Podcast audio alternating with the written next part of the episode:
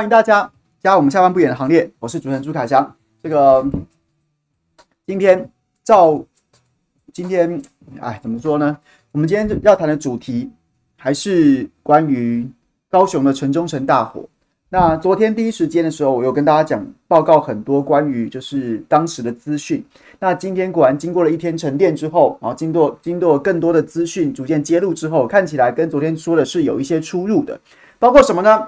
包括先跟大家报告一下，四十六人不幸死亡。那确实就是就是在威尔康大火之后，仅次于仅次于当年的威尔康西餐厅大火，是这个台湾单一的。火场意外当中死亡人数最多的一场意外，所以我看到小美说这个四十六人好可怕，确实啊，你真的很难想象。然后今天其实我就不一一再讲了，因为我相信很多朋友在情绪上面可能会很难接受。但是如果有兴趣的朋友，可以去可以去阅读一下今天的报纸，然后都讲到很多像是像是这个高楼层啊，然后呢就是让消防云梯车，然后呢。从各种方式，不管是从下而上用攀爬的方式，或是从云梯车，然后破窗而入、破门而入之后，就发现说，其实高楼层几乎都没有什么逃生的机会，然后很多人都是被浓烟直接就熏晕倒了，晕倒之后就直接呛死了，然后呢，地上都是。都是就是尸体啊，就是不幸罹难者。那他们其实几乎，你看他们的状态，他们其实根本都没有机会逃生的。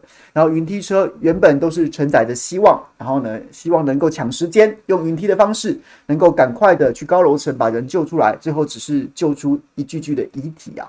那这当然就是让人家非常遗憾。那这个这个一方面也是非常的肯定这些消防队员呐，你们真的辛苦了。然后另外一方面。这个细节我就不赘述了啊，我还是觉得，也许不是每个朋友都会在情绪上面想要去承载这样子的一些悲伤。那再来，昨天有讲到说，第一时间是说好像有一个有一个什么烟蒂之类的烟蒂之类的，然后现在又好像更进一步的消息讲说，好像不是什么路人甲，好像是一对这个情侣啊，然后在楼在一楼的店面里面吵架，然后呢吵到这个不欢而散，可能酒啊，然后呢喝一喝，然后情绪就上来了，然后不欢而散，就丢烟蒂。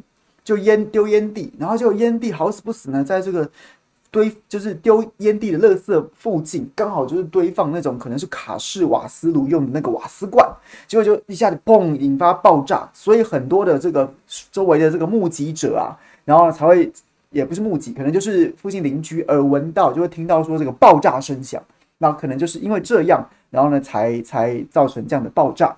那这方面的资讯，据说高这个高雄市消防局完以及第一时间的这个建设已经完成了，但是因为这个姿势挺大，毕竟是这个台湾这个第二多人伤亡的这个火场事故，所以呢还要再进一步的经过重复的建设之后，才会正式对外公布原因。那这是在这是在在这个事故本身啊。那今天立法院就是再度为这个死难者默哀。那我不得不说，其实我感触还蛮深的。如果这位朋友们稍微，如果你有点印象的话，你就会发现，今年呐、啊，今年以来啊，今年以来，立法院一天到晚都在默哀啊，都在默哀。据我据据据据我印象所及，就包括像是 F 五一这个两两机疑似撞疑似疑似在这演训的时候不幸就是互撞，然后失事两架 F 五一，然后两名飞官殉职就默哀了。然后呢，这个泰鲁阁事故，四十九人死亡，也默哀了。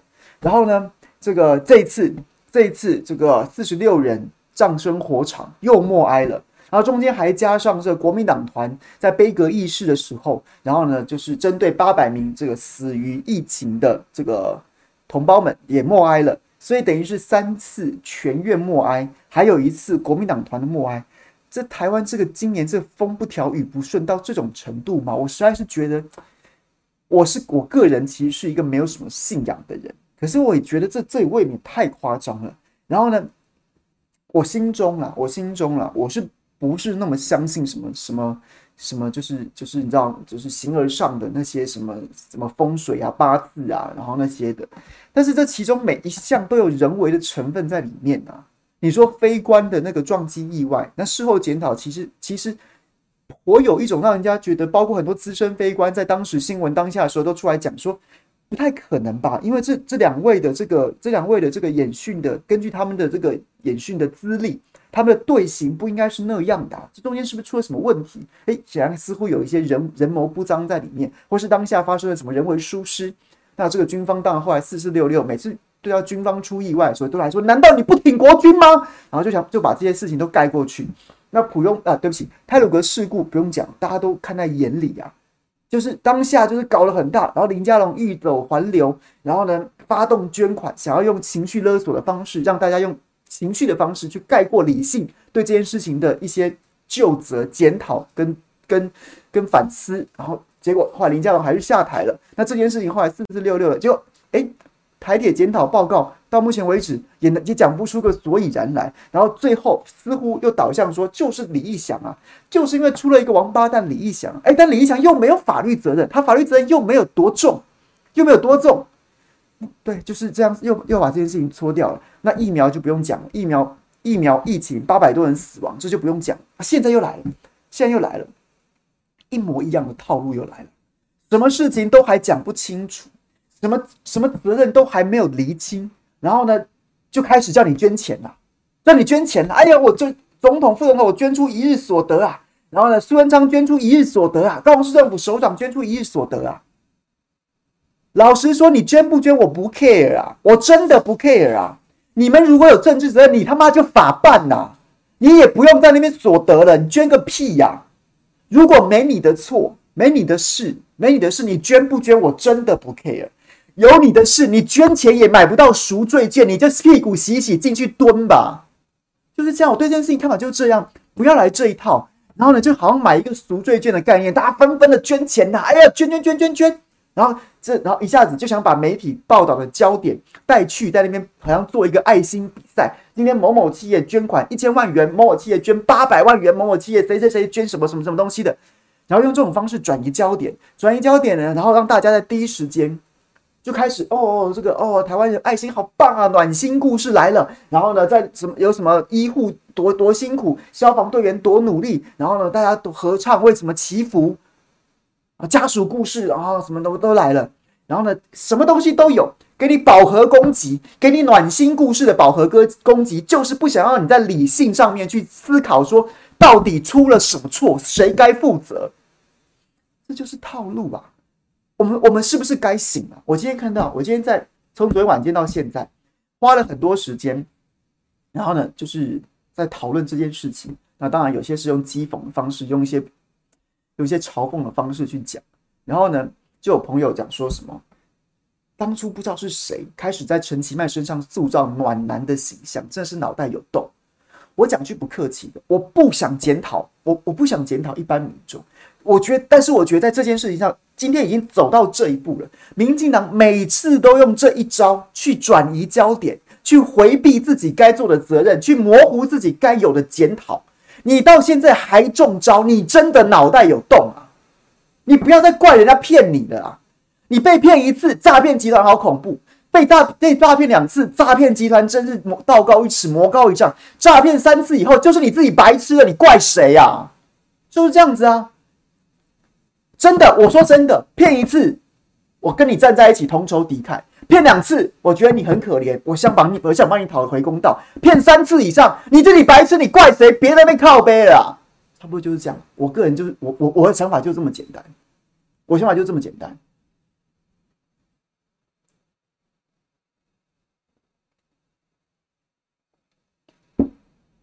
好，好，大家可以理解吗？我对这件事情很生气，很生气。我们这些官员本来就该把事情做好，他们他他们没有把事情做好。可是可是可是怎么办呢？怎么办呢？是谁一天到晚一直赋予他们权力？是谁一直让他们这样头过身就过，轻易的闪过这些政治责任？然后可以可以这样子，可以这样子，对，就是啊，我就选上了，不管要怎么样，摆出这样的姿态啊。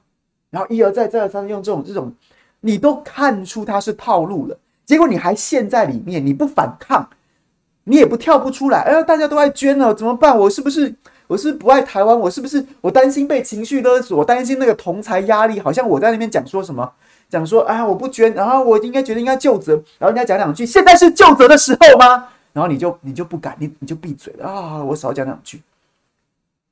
我再讲一次啊，各位，今天早上我去宝珍的的这个广播节目哦，七点钟起床，这是哦七点钟节目，六点都要起床，哦，这这个这个这个真的太痛苦了，但是就是很荣幸受邀了。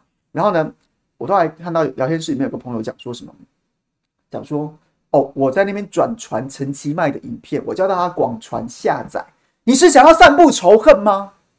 我不是想要散布仇恨的。如果有兴趣的朋友，可以回看我昨天直播的最后一段。我没有，我我不觉得那是仇恨的。我觉得让这些官员时时刻刻做得战战兢兢、如履薄冰，刚刚好而已啊，刚刚好而已啊。你在那边捐什么钱？我反对捐钱。当然，各位，如果你你真的行有余力。然后你，或是你本身，不管是你就是个积善之家，或是怎么样，你要捐钱，那我我也完全的没有意见。但是我个人反对啊，特别是如果你真的不想的话，你不要受到同侪压力去捐啊。为什么？第一个，在责任部分上面，在在政治责任的部分上面，你我们不能让他们用这种方式去模糊焦点。然后新闻开始变成捐钱大赛、爱心比赛。谁谁捐多少，谁不捐多少？那真正的责任该谁该负呢？你今天我讲了，今天这件事情，这件事情给我们所有人的教训，不是分党派，不是分党派啊，不是什么，不是什么，哎呀，今天是民进党的，哎，我投给民进党，我民进党支持者，民进党首长出包，我赶快护航他，不是啊，然后民国民党的市长出包，然后我是国民党的，我赶快护护航国民党，不是啊，当火来的时候。当你的亲朋好友一觉醒来，甚至他根本没有醒来就身陷火场的时候，那个没有在分蓝绿的，那个没有在分蓝绿的，我们不，我们只能寄望，我们只能寄望，我们赋予这些公权力的这些官员，他帮我们把事情做好，跟什么党派一点关系都没有。当今天发生这件事情的时候，不。不管他是陈其迈还是韩国瑜，我们都希望他把事情做好。只是今天刚好是现在是陈其迈，所以我们就盯着陈其迈，就这样子而已啊！你会希望，你会希望你所处这个县市的政府，他有认真的去贯彻消防法规，法有不足之处，他会认真的提出法律，然后到自治条例，然后到议会去进行讨论审查，然后去做。你会希望他在这个在这件事情上，在公安上面。哪有分什么？哎呦，民进党的我少骂两句，国民党的我多说几句，没有啊。公安这件事情没有在分你党派，火烧到你身上的时候，烟呛烟钻进你的房间的时候，不会因为你投给谁，所以让你的生命可以多活两分钟啊。所以我不懂这些人在想什么。我的标准很简单，你就给我，你就给我战战兢兢的，你就给我战战兢兢的，你就给我把皮绷紧。你最好每天都担心受怕到睡不着觉，害怕自己做不好，明天会被扯下那个位置，这样就好。就这样这样子最好，这是第一个。第二件事情，捐什么钱呢？捐什么钱呢？请问一下，把钱花在刀口上面，去编列合理的预算，然后进行合理的运用，这难道不是行政首长跟那些民意代表他们该做的事情吗？今天这件事情，如果有政府的责任，你就赔钱呐，你就赔国赔啊，你该负什么责任？灾民就去跟政府打官司。该负什么责任，就叫他赔钱呐！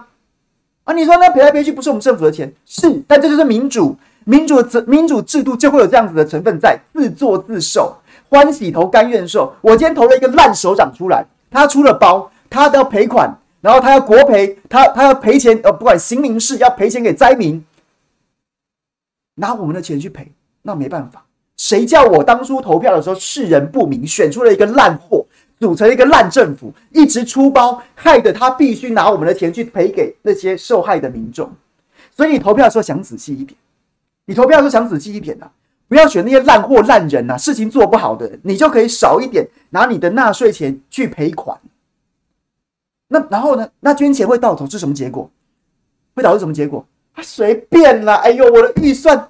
预算你随便编编，哎呀我，然后呢，要预算取舍，要花什么不花什么，没关系。哎呀，那市长对不起，你那个二倍金呐、啊，二倍金有些是灾害防处啊，那万一台风来了，万一这个地震啊，有这个意想不到的灾害怎么办？没关系，我到时候再募款，大家都会捐，你就惯坏他们呐、啊，你就你就你就让这些首长有恃无恐啊，二倍金随便乱花，我预算随便编，好不好？随便编，反正出事的时候我再出来讲说，哦，天佑台湾，天佑高雄，天佑台中，天佑某某地方，大家就捐钱啦。然后呢，我再找对不对？再找我亲近的媒体，跑马灯一跑，某某信托捐多少，我再打电话给另外一个信托，哎。那个、那个、那个朱老板捐一捐一千万呐、啊，你捐多少？哎呦，跑马灯人家都在跑了，我怎么能不捐呢？啊，某某信托再捐一千，加码五百万变一千五，就这样啊，你就惯坏这些烂货啊，他就随便做啊，他不怕、啊，他根本不用看紧你的荷包，根本不用仔细的思考你的预算要怎么花，反正你会捐嘛，反正你会帮他擦屁股嘛，他就到处拉屎啊，他到处拉屎不用擦的、啊，你会擦嘛？你要当这么蠢的人吗？你要当这么蠢的选民公民吗？不要捐，你真的你真的要要捐，我也不反对，好不好？但是如果你此时在思考，我的意见就是这样：不要捐，不要把他们惯坏了，不要把不要让这些政客可以闪到人民面前去，一部分的人民受苦，一部分的人民就哎呀，我捐钱，我捐钱，那你该负的责任在哪里？你该负的责任在哪里？不要捐，不要惯坏他们，不要让他们躲过，就是这样，就是我的立场。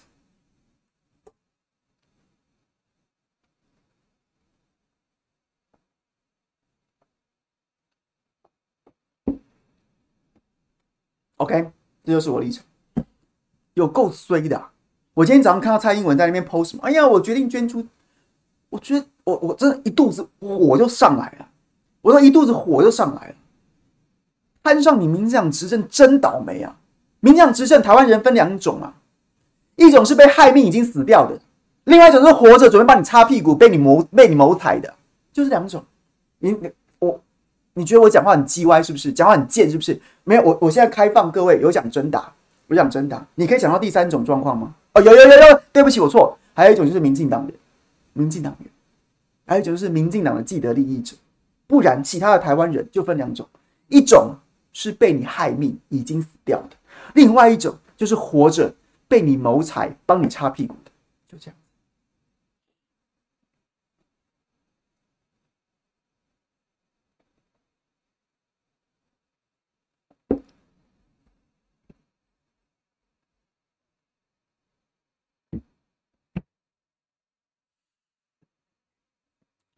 好，来，我们讲，我们还是把先。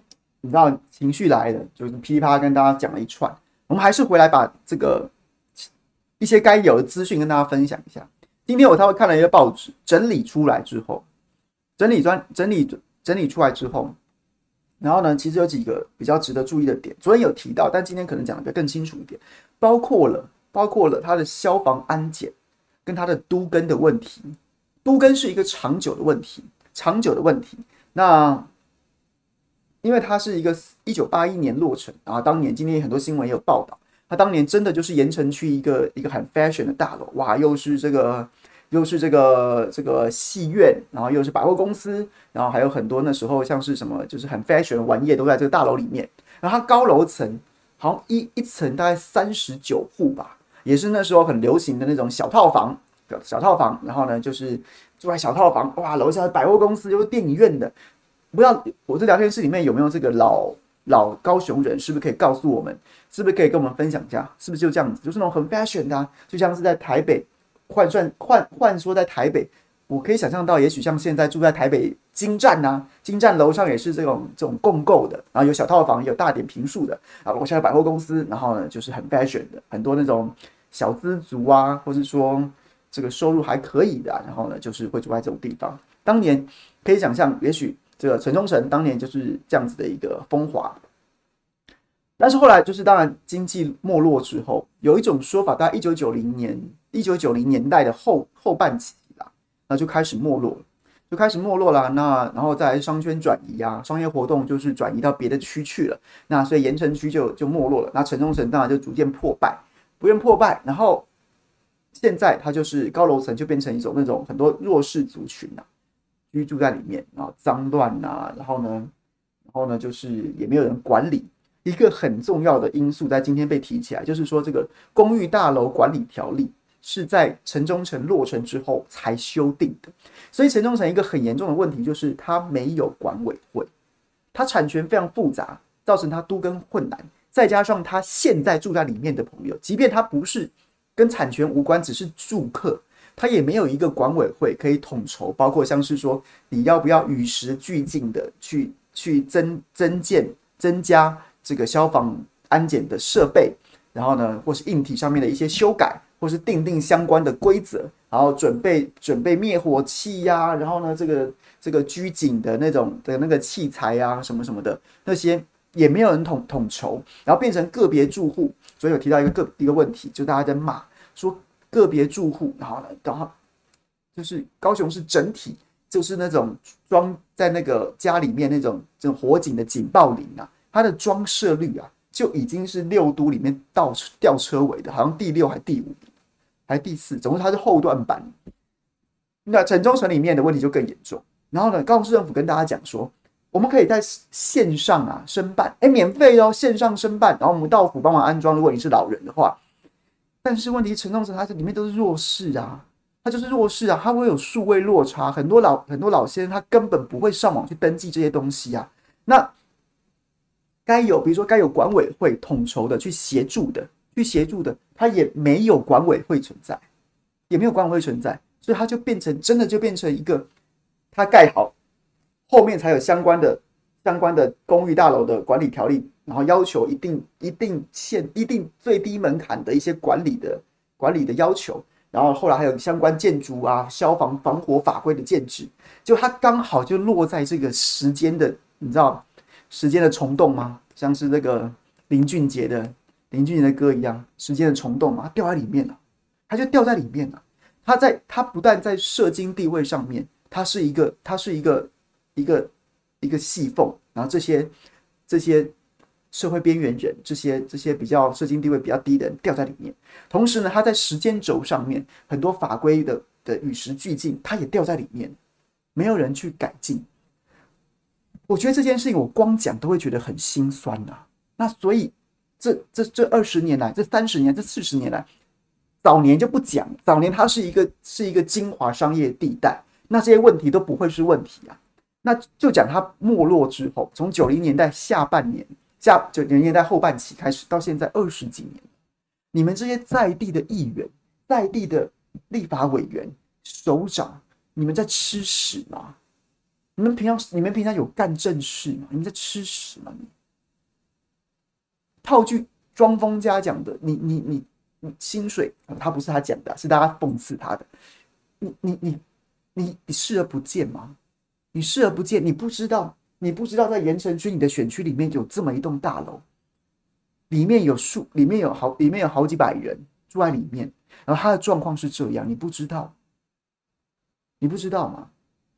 于是乎，今天，今天有两个人我很想讲，有两个人我很想讲，针对这样的状况，有两个人我很想讲。第一个人叫林清荣，林清荣是高雄市副市长，然后他在高雄市现在。这个副市长的职掌当中，他是负责管理那个公务公务，所以大家还印象犹新的话，记得我之前在直播里面讲过，他前阵子不是在那边什么高雄市天坑没有修吗？天坑放了放了，然后没修吗？然后结果他就跑去去标人家包商嘛，好像都是人家的错。你已经放在那边放在那边一天了，一天两天了，然后呢，结果被新闻报道了，你跑去发飙，你赶快给我修啊，不然我杀你的头啊！演嘛，你在演嘛，今。这一次里面，这一次针对这个问题，就是我刚刚那个问题，大家都大家都会很好奇啊。请问一下，请问一下，请问一下啊，你们都不知道吗？你们都不知道有这件事情吗？你们都不知道有这件事情？你们都不知道这边住的这些这些这些这些弱势吗？这些老人家，你们都不知道吗？怎么会不知道呢？第一时间大家都有这样的问号。于是林清荣可能知道自己。高雄市政府本身在劫难逃，一定会被政治上面会被拿出来编呐。然后呢，然后呢，林清荣是主管公务的，那他一定首当其冲。于是他昨天第一时间跳出来讲：有啦有啦有啊，有消防安检的，有消防安检的，一百零八年、一百零九年都有做。然后呢，最近一次是十月十二号做的。昨天，呃，昨天凌晨大火，他最近一次的消防安检是十月十二号做。十月十二号做的，那做了之后怎么还会这样呢？做了之后怎么还会这样呢？报纸有写，林清荣若无其事的说了一段说法，我看了之后我毛骨悚然，我不可思议啊！我我我想说，我我心想说，哎，我看完之后，我第一时间，大家有没有看过那个大麦空那部电影《Big Shirt》？Big Shirt 就是讲那个金融海啸的时候，然后就是这个这个，哎，我有那本书哎啊，总之他的意思就是说，意思就是说，金融海啸爆发之前。其实，在美国华尔街已经有少部分人察觉到说是有蹊跷，那这些少数的这些觉醒的这些这些，当时不被当成先知，只被当成疯子。然后其中就有一段是个私募基金的团队，然后他们突然接到一通意外的电话，我们跟他讲说这些房屋债券都是垃圾，里面的信用评比都在造假，一旦崩溃之后，然后呢，这个后果不堪设想，就叫他们就叫他们去买那个就是对做。对冲这些基金呐、然后呢，他讲说怎么会有这种事情呢？于是就实地去调查，然后调查到了迈阿密啊，到了那些地方去，就发现说那边的房屋放贷腐烂的一塌糊涂，一塌糊涂。然后最有趣的桥段就是，他们讲说，就是跟那边的房，就是那个放贷的这样业务员讲说，你都怎么放？他说我都放给脱衣舞娘啊，啊，我都放给移民啊，然后我随便怎么样，就是我我礼拜五送件，礼拜一就合下来了，几万几万的给啊，什么什么的。然后呢，他就纳闷，他就讲说，他说。就是把他的团队拉到旁边来，拉到团队来，然后讲说：“哎，他他干嘛跟我们承认他们自己犯罪？他干嘛自己承认自白他犯罪？因为这些是金融犯罪，你这些完全回避金融金融的相关监管的制度。”然后他就很好奇说：“他干嘛？他干嘛跟我们承认？他干嘛跟我们自白？”然后他结果他的他的团队就告诉他说：“他们不是在，他们不是在自白，他们是在炫耀，他们是在炫耀。”他们是在炫耀，他们可以如此轻易的赚到钱呐、良心是什么？良心能吃吗？这样子。好，那所以林庆荣这段话，我我听完之后，我不觉得林庆荣在犯罪，我只是觉得说他已经卸责，或是慌到慌到有点慌到有点语无伦次了。怎么说呢？我简单来跟大家分享一段。这段是这段是中央社写的报道，这段中央社写的报道，林庆荣说什么？林庆荣说啊，有去安检，有去这边做消防安检，但是呢，每次消防人员要实际入内检查，都不得其门而入，但都有依法正式行文张贴在公告，当张贴公告在门口，请大楼配合安检。公务员、公务局也有要求大楼限期改善，大楼所有权人也曾派代表出面表示愿意改善，但很不幸的，还没完成就发生憾事。林清荣说：“针对老旧公寓、大楼、大厦及类似的闲置大楼的管理，未来会好好跟中央讨论如何加强，也严拟制定闲置老旧房舍的安全自治条例等，这是目前正在考虑的事。”这段看了我之后，我当下就有就有在大麦空里面那个桥段的，那个桥段的一些的那种既视感。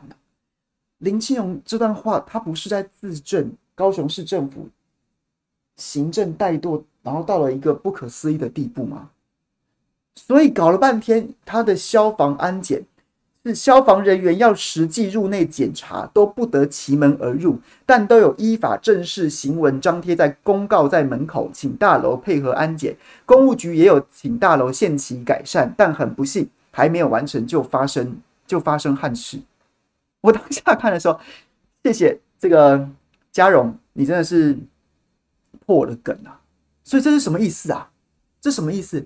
这林清荣等于承认高雄市政府对于城中城历次的消防安检，然后说因为他没有管委会，所以没有人带我们进去，然后他一二楼又锁起来了，所以所以我们每次都没有办法进去啊，我没有办法进去啊啊！所以但是啊，你放心啊，我们还是有依法行政，我们有在他门口张贴公告。大家所以大家懂我心中的惊骇吗？就是如果你真的有认真去做消防安检，那我们就会觉得说啊，到底发生什么事？结果林清荣自己跳出来，然后跟大家讲，跟大家讲，我们我们我们有贴公告啊，我们的安检不能进去，我们都不得其门而入，你要我们怎么样？但是我们有依法行政，在他门口贴公告。我这大家有，我这样讲完有没有理解？说我我我昨天第一时间看到。看到这报道的时候，就是像大卖空那一个桥段一样，他为什么要跟我们承认他犯罪呢？那我不觉得林清荣犯罪，他我觉得他确实是依法行政。但但是林清荣干嘛自己跳出来讲说那个消防安检就是就是就是虚应故事呢？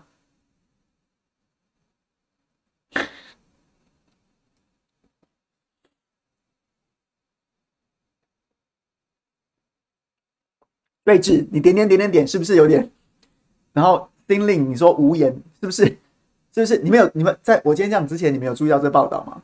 那你现在听我讲完之后，不要说我黑他，各位去查林清荣这一段，这个这个好像就是很多报纸都有写到，然后中央社写的，我不晓得中央社不是党媒吗？他好像一副要帮林清荣开脱的样子，但是写出来这个内容让人家觉得很可怕呢，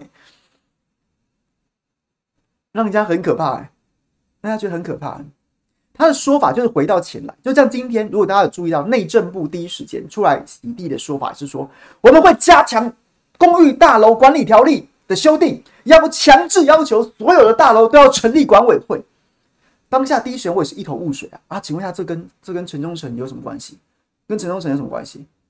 然后后来我是看到这个持续有点，在我看来是颠倒，所以我后来发现林清勇这样讲之后，我才知道套路啊，各位套路来啦。套路来了，现在开始卸责了。住户，你们这大楼没有管委会，你要我怎么办嘛？我就我怎么安检啊？你门不开，我怎么安检？我怎么安检啊？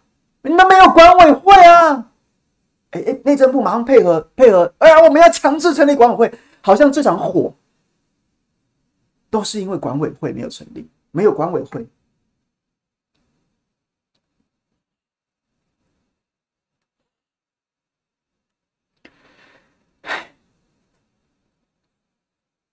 很夸张啊，很夸张。这这件事情让我觉得，我说真的，我不觉得这些管各位公务员有可能违法。我们的公务员林清荣当政务官呐、啊，但毕竟他也是长期在在官场磨练的。我们的公务员去做这种稽稽查的，一定都经过高考或是这种经国家考试的，他们绝对被法规相当娴熟。但是我都可以猜，我这就是所谓的官僚文化。他们去做这件事情的时候，他们当他们发现这栋大楼的状况是这样的时候，这栋大楼状况是这样的时候，他们心中一定知道这里很危险，他们一定知道这里面的住户都是老残穷，然后呢，他们他们的生活环境、生活水准远不远不及现在法规的低标，远不及现在法规的低标，他们随他们他们就是活在风险当中，讲白了就是活在风险当中。一旦发生事故，绝对不堪设想。他们心中一定清楚，就这些去稽查的官员，但是，但是他们就是在官僚文化当中知道会出包，所以我敢保证这件事情，如果你去查查查高雄市政府，或是说第一线去稽查消防安检这些人员，你绝对很难查到他们会会有什么样的疏失。为什么？因为我设身处地的去想，我是那个第一线的稽查人员。我知道他一定出事，他出事一定一定很惨，但是我能怎么办？我能怎么办？现在赋予我的法律工具就是这样，该立法的、该提出修法方案的民意代表、市议员们、立法委员们、市府单位、什么我的局长、我的市长，他们当作没看见，我能怎么办？我能怎么办？我能怎么办？我看着这些老残穷住在这里面，他们很危险。但是该立法的不立法，该提案的不提不提案，该该拟定政策的不止不不拟定政策，或是该向中央请命的人都不吭声。你要我一个小官小吏怎么办？各位试想一下，我们都有社会经验的的，你会怎么办？我一定在我的权责范围之内，把我们该做的事情做到无懈可击，免得将来哪一天出包的时候。我会出事啊，所以我说，我敢，我我敢，我敢这么说。现在我们去追究这些第一线的、第一线的去做去做安检的人，他们一定没有什么责任。然后呢，高雄市政府也可以说他们依法行政，依法行政就是这样，绝我相信绝对不会有瑕疵。但是在政治责任上面，但是在政治责任上面，在政治责任上面，在政治责任上面。你们不作为啊！你们该作为而不作为啊！你们该作为而不作为啊！你们该你们该解决这个问题，但是你们当做看不见呐！这难道不更该死吗？你们在政治上，我选你出来不就解决问题的吗？我选你出来就照顾人民的。然后你现在出了事情之后，你告诉你在你在政治责任上面，你在你在你在这个部分一片空白，不作为懈怠，害死人了。然后你你退缩，你退缩到法律的保护里面，说，哎，我们依法行政啊。法律这件事情是用来干嘛？法律这件事情是人民跟政府取得一定程度的共识，我们拟定一个法规，共同依照这样子的游戏规则去去去去做事。然后呢，某种程度就是。订定法律为大众谋福利，结果现在出事了，你们躲到法律里面来卸推卸你们该做事而不做事的责任，可不可耻啊？可不可耻啊？飞瓦，你抓到我的点，这个一定有上报过，但是上面不处理，你要基层怎么样？我是那个基层做消防安检的，不管我是哪个局处的。我是去会勘的，我一定把我的责任弄到弄到百分之百无懈可击，免得将来有行政责任的时候，免得将来甚至有法律责任的时候，我不会出事。但是这件事情就不是法律层面的问题，这是政治层面的问题啊。盐城区博二特区，我没有记错啊，驳二特区就在盐城区吧？陈其迈念兹在兹的亚洲新湾区也在盐城区吧？你你你你你说这些都是说我们高雄要更好。结果你连你连你连保护最基本的生命安全你都没做到。我刚刚看聊天室里面有说，就是有管委会是不是？好，那有可能这个部分没掌握，但是但是昨天的报道说他没有管委会，那有的话显然他也没有尽到他应负的责任。那如果这个讯息有点落差的话，没关系，我们滚动式的修正。但是显然他也没有尽到他的责任嘛。那。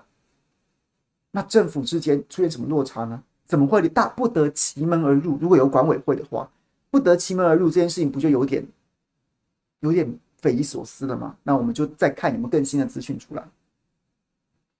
另外一个，我想讲赵天林，赵天麟，赵天麟今天跳出来在演说上 po 文，说什么？哎呀，一方面是说他要捐钱，然后另外一方面是说国民党正在操作这件事情。然后他讲什么？他讲了一个都更啊。政府长期重北轻南呐，哪有那么容易都更呐？造成都更困难。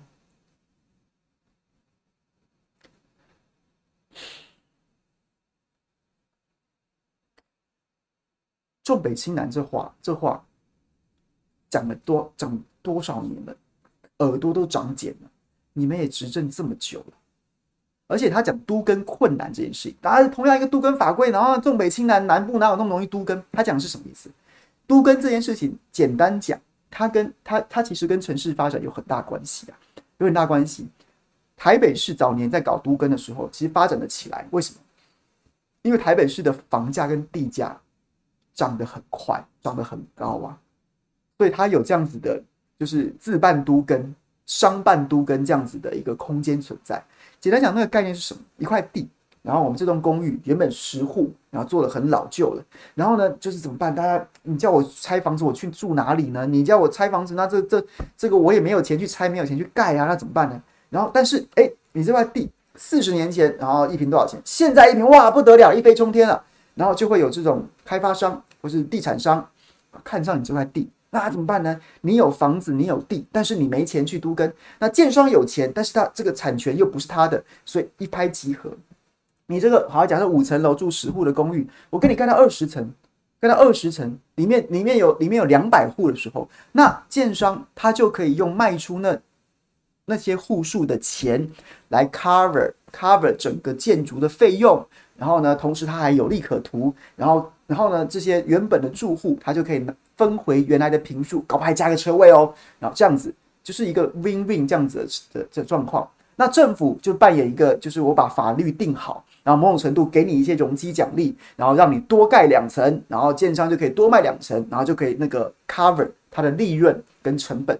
所以在台北市都更是做起来的，因为它的它的这个房价跟地价的关关系，所以建商或是开发商他跟住户谈好了是有利可图的，那住户也都也就会比较容易倾向，你至少保障我的权益嘛，搞不好我不止一平换一平，我还多换个车位啊。还甚至我原本二楼的换个店面呐、啊，什么什么之类的。当然很多事情也是卡在这边谈不拢，就是住户要的更多，然后建商不愿意给或什么之类的，这样子的状况。那南部没有这样的状况，因为南部没有这样子的利基存在，它的房价本来就不高啊，建商也无利可图啊。无利可图，所以它的都更，它自动，它它它双办都更或是自办都更，意愿就低呀、啊，开发商也不太愿意去介入啊。那当然，城中城还有它特殊的因素，是它产权非常复杂，就算有人要做，也没那么容易整合。那所以赵天麟的言下之意就是这样的状况。你们北部觉得都更很容易，那是因为你们北部特殊的状况，北部的地价高，房价高，当然当然容易都更呐。那即便北部这样，也其实也还东哥也不容易做了，好吧？不管怎么样，赵天林的意思是这样，是这样啊。北部很容易做，你北部站着说话不腰疼啊。我们南部哪有那么容易都更呐？我觉得这件事情也是一样，你讲的某种程度对，确实确实，南部跟台高雄跟台北台北的状况。确实不太一样，他们存在不一样的时空环境、先天的先天的条件。但是，这回到前面一个结论一样，那不然选你这个立法员干嘛？在地选出你这个立法员要干嘛？你你你今天如果是一个政治评论员，你可以说南部都跟真的很困难呐，哎呦，很困难。今天你是个立法委员，民众把权力交到你手上去了，请问一下。你就不是只是告诉大家这个状况，你应该要试图去扭转这个状况吧？你告诉我们啊，对，高雄有它的这样子、这样子的状况，它的风险是这样子，那它的机会是什么呢？它没有机会，请问一下，你试图扭转它，你做了什么样的努力呢？你在高雄九席立委全都是民进党的，你们每个人跳出来讲说杜哥有这么容易吗？重北轻南，那你们选你们九个要干嘛？选你们九个出来要干嘛？你们你你们试图要扭转这些事情，做什么努力？台北靠着容积奖励可以促成商办都跟，请问一下，你高雄原本的容积奖励，北部的不行，你可不可以加码？你要不要加码？或是你进一步松绑法规？你有没有做？你有没有提案？你没有提案，你放个屁呀、所以你这废物出来干嘛？那我赶快捐钱，因为你怕人家揪追究你啊，追究你一事无成，追究你整天只想选市长啊，追究你整天只是在帮海董搞他的永延会啊。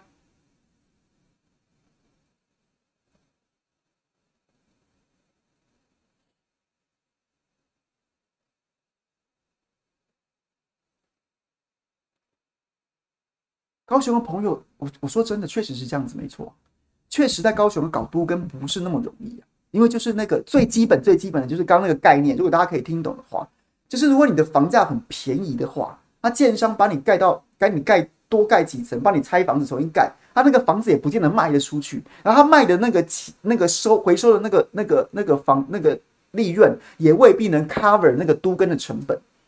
那所以他们的意愿当然就低呀、我同样一笔钱到台北可以做到做到什么样的案子？我到你高雄来，我还要我搞不好房屋还滞销呢，新房子都卖不完了，我跟你搞都更，那不未必未必还对不对？还有还有那个额外的风险，然后还有这个可能还要就是折冲个好几年这样子的一些这些这些成本都在里面了。我不做，那所以你高雄的立委，你既然知道有这样状况，你也可以提案呐、啊，你也可以提案说这个都跟法规南北要有不同，或是。你在你你可以结合在地的首长啊，然后呢，或是在地的地方议会有提出我我加码的补助啊。当年郝龙斌在台北搞一瓶换一瓶，他口号喊了，然后他就订定了这个城市的自治条例，然后容积奖励啊。马英九在那也搞过啊，虽然搞得有点里里啦啦的，那个什么停车位搞乱七八糟的一大堆，什么就是应该做停车位的地方被百货公司前几年不是有个新闻啊，微风广场拿了政府的奖励容积，结果呢，应该要是公共。停车位的地方，他就他做成做成卖场，就后来变成说是那个花车啊，卖东西的花车，地下上下面画成机车停车格，然后还有什么？还有地保早年没开放，但其实地保当年也拿了政府的容积奖励，所以他后来就必须他的停车场把部分开放成为公共停车场。我我有时候去这个建国花市，我都停在地保楼下，就是这样子啊。那请问一下你，你你你试图做过什么努力去改变这样的状况？为什么要有这么多区域立委？就是因为每个地方有不同的状况，不同的状况有不同的风险，也是不也有也可能有不同的机会。你就算看不到，你就去找出来呀、啊，不然不然把权力给你干嘛呢？不然选你出来要干什么呢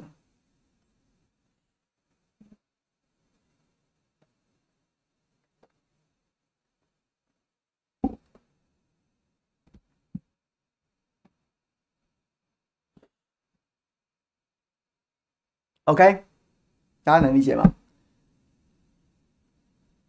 大家今天那今天当然最有趣的新闻，包括昨天晚上在网络上面疯传那段影片，就是陈其迈当年怎么讲胡志强的，怎么讲胡志强的那个时间的，给大家看一下好了，给大家看一下，大家应该很想要看这段影片。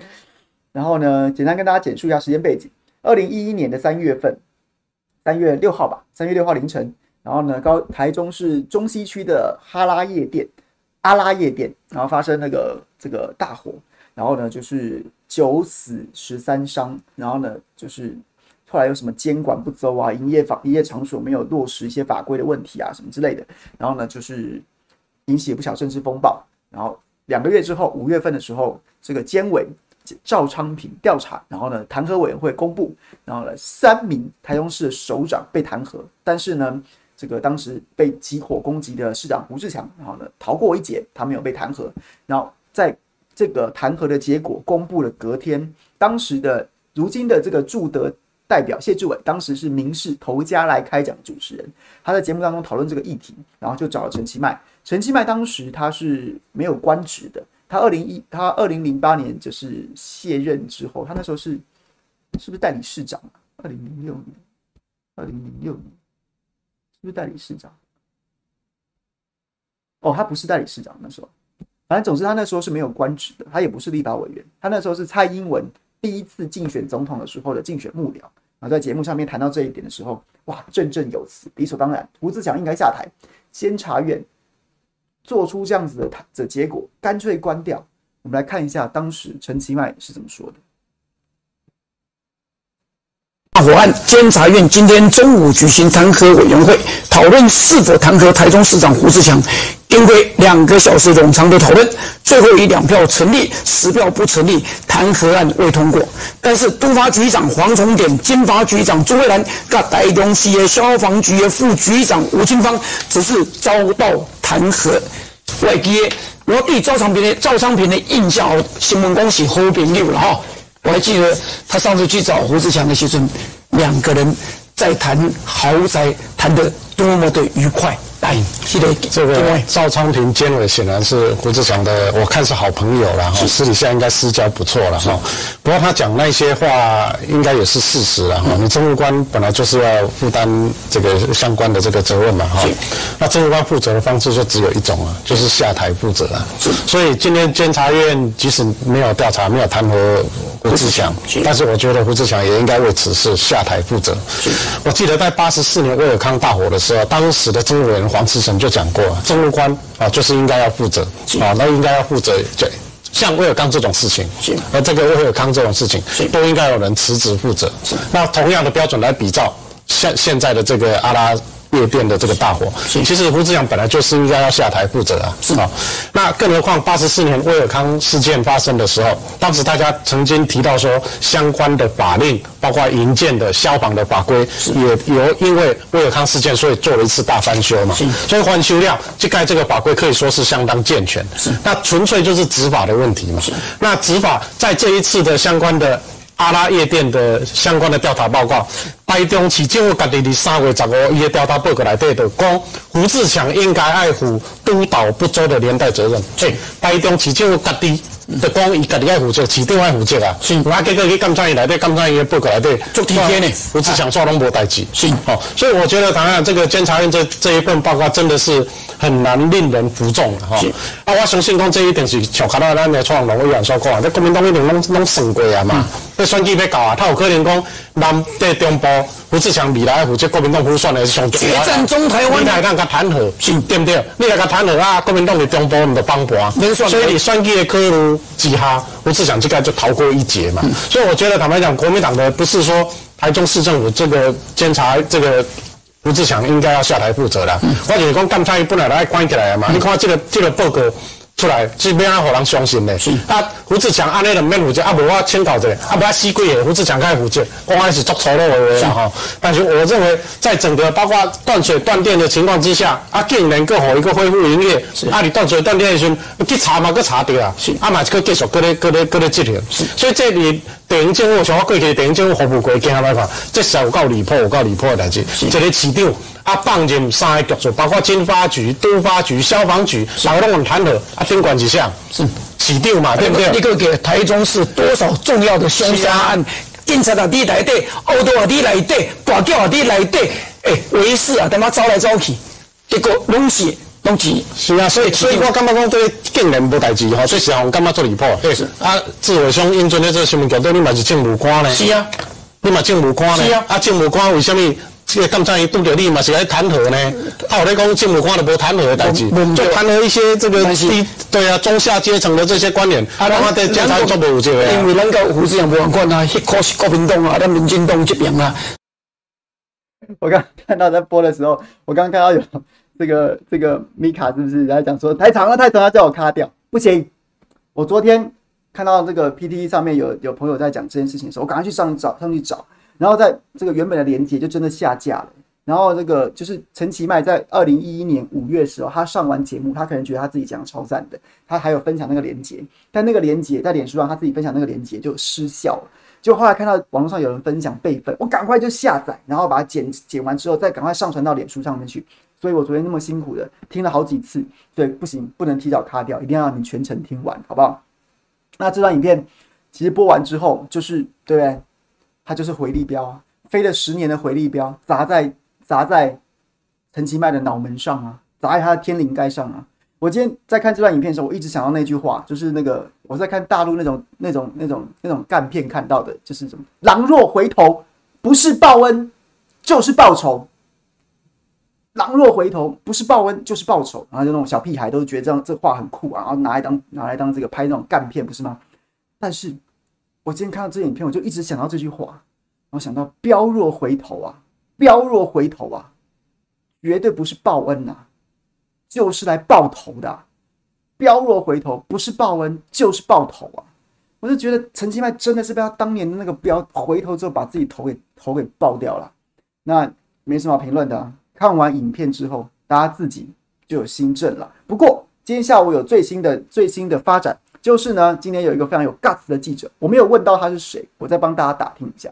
他问了陈其迈这段、这段、这段当时的这个十年前的这段说法，然后问陈其迈，陈其迈的反应也是也是蛮有梗的。我们大家来看一下。那个之前你当立法委员的时候，有要求那个台中市长胡志强要下台负责哦。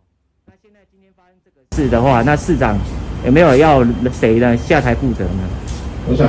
我们这一次高雄的大火啊，很多的市民朋友的心情跟我一样啊，内心都非常的沉痛。对于我而言啊，我是觉得呃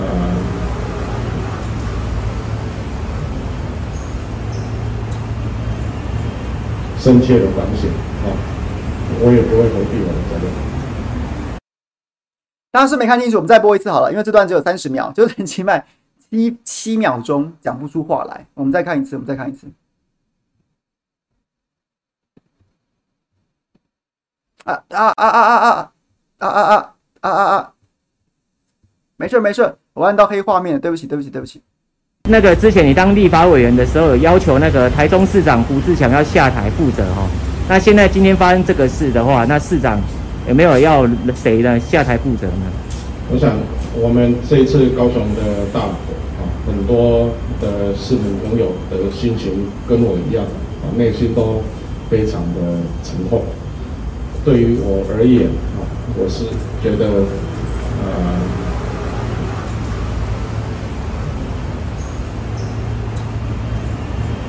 深切的反省啊，我也不会回避我的责任。这个也没有什么好，这个我也不用补充啦。大家看完影片，自己就自己心里面就有就就有一把尺啦，就有一把尺了。你就是说人家很会说啊，说人家很会说啊。那现在嘞，现在嘞，你怎么给大家交代？你怎么给大家交代？今天不是有很多地狱梗吗？但是我不想要拿人命来开玩笑。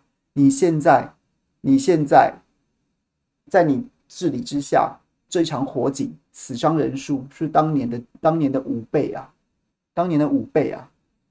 对，那你你要给大家一个交代啊，你要给大家一个交代啊，是就是怎么样？我我我负责，你我负责，就就就这样，鞠躬 OK 了，过关是这样吗？好，讲完了，今天跟大家分享到这边，看一下聊天室里面的朋友们的的意见好了，好吗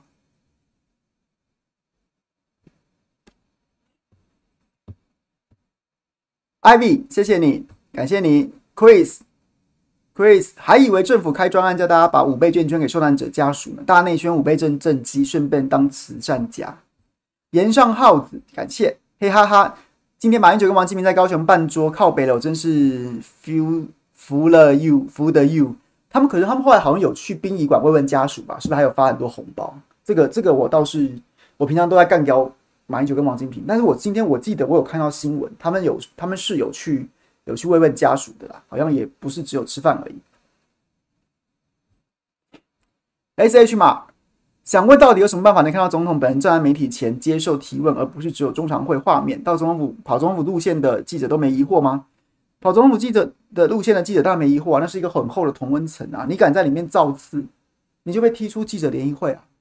那府府的记者，跑府的记者不是去监督总统的，是去当总统传声筒的。你对台湾媒体有什么误会吗？就是啊，他们是去当媒体传声筒的，所以。所以你才一天到晚一天到晚会看到那种什么总统夙夜匪懈在那边打电话要疫苗，或总统什么十日宁静作战，然后死线反击，那些都是府线记者写的，他们是去当传声筒的。你乖乖的，你才不会被漏新闻；你乖乖的，才赏你独家。但其实也没有什么独家可言，都是那种你知道统一公稿的独家小说而已啊。所以不要再不要有错误的期待，你误会很深哦。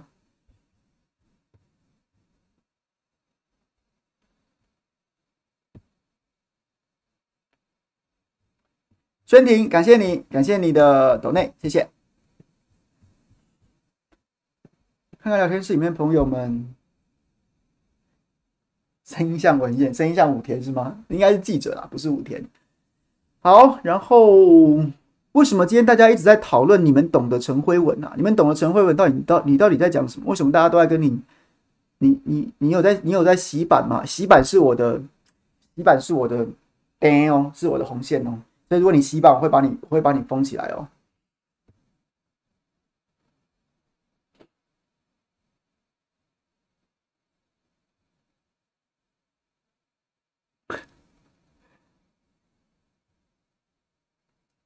对啊，陈那个苏苏 L 这个陈其迈说进来进台朱总统下台，然后呢，对，也是就是陈其迈真的，他以前就是个嘴秋嘴超秋的，然后是那种攻击手大炮手。所以他，你任何发生任何事情，发生任何事情，你稍微去考古一下，都可以找到他之前讲过打脸自己的话。因为现在就是你知道浊世今非嘛，然后呢，时空不同，时空环境不同之数，然后每天都在释放嘛。那有的人他一直以来就是一个相对低调、话没那么多的，就没有那么多小辫子。陈其迈遍地都是小辫子啊，所以到现在，所以我一开始就讲，把他塑造成暖男的人。我不会怪他，但是相信陈其迈是暖男的人，这个脑洞到底有多开呀？我真的真的好难想象。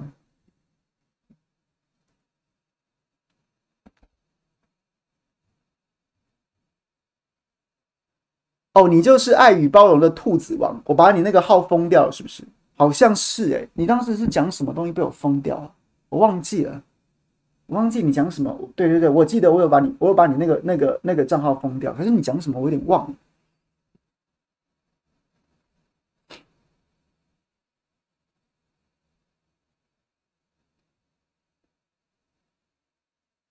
配提有被限制留言吗？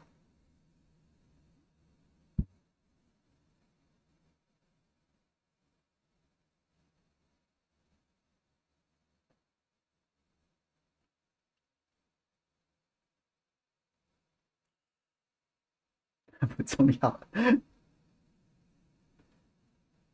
对对对，佩蒂，我们应该有限制连续发言，所以应该不是不是把你把你限制，但是有时有限制间隔，不要就是洗太快会看不清楚。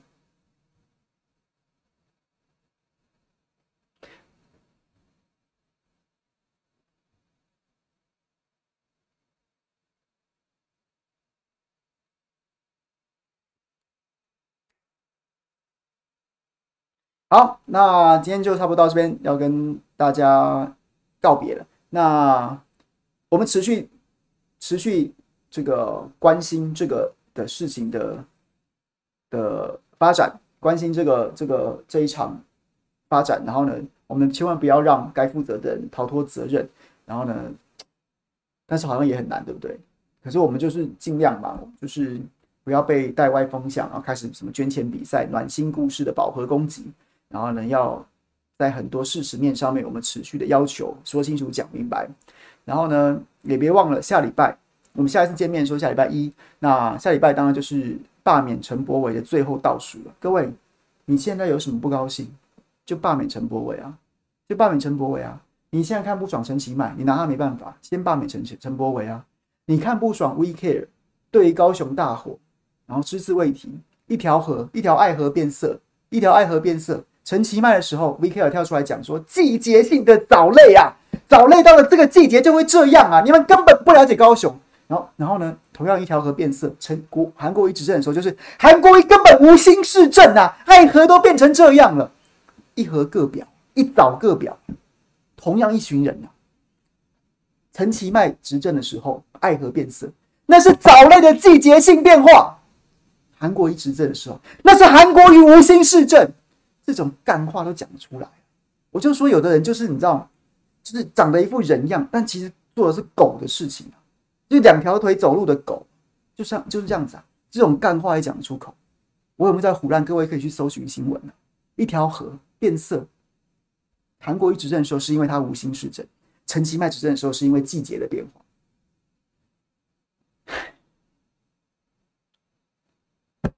所以你对陈其迈不爽，罢免陈柏伟；你对 VK 不爽，罢免陈柏伟；你对花妈不爽，罢免陈柏伟；你对陈其迈啊，你对民进党不爽，罢免陈柏伟。为什么要啊？这这关陈柏惟什么事？你罢免陈柏伟，就会像就会某种程度就会有达到达到我刚刚的。刚讲的，我就希望看到你们这些政客血流成河，我就希望看到你们提心吊胆、战战兢兢的，每天都害怕失去权位，演用演的也要演起来像是有在做事。所以各位，好不好？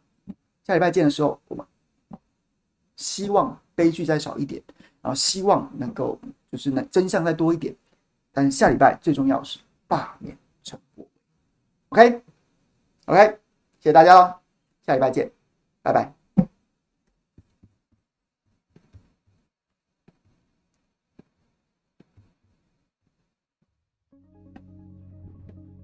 开 pose 的朋友，谢谢喽，下礼拜见，拜拜。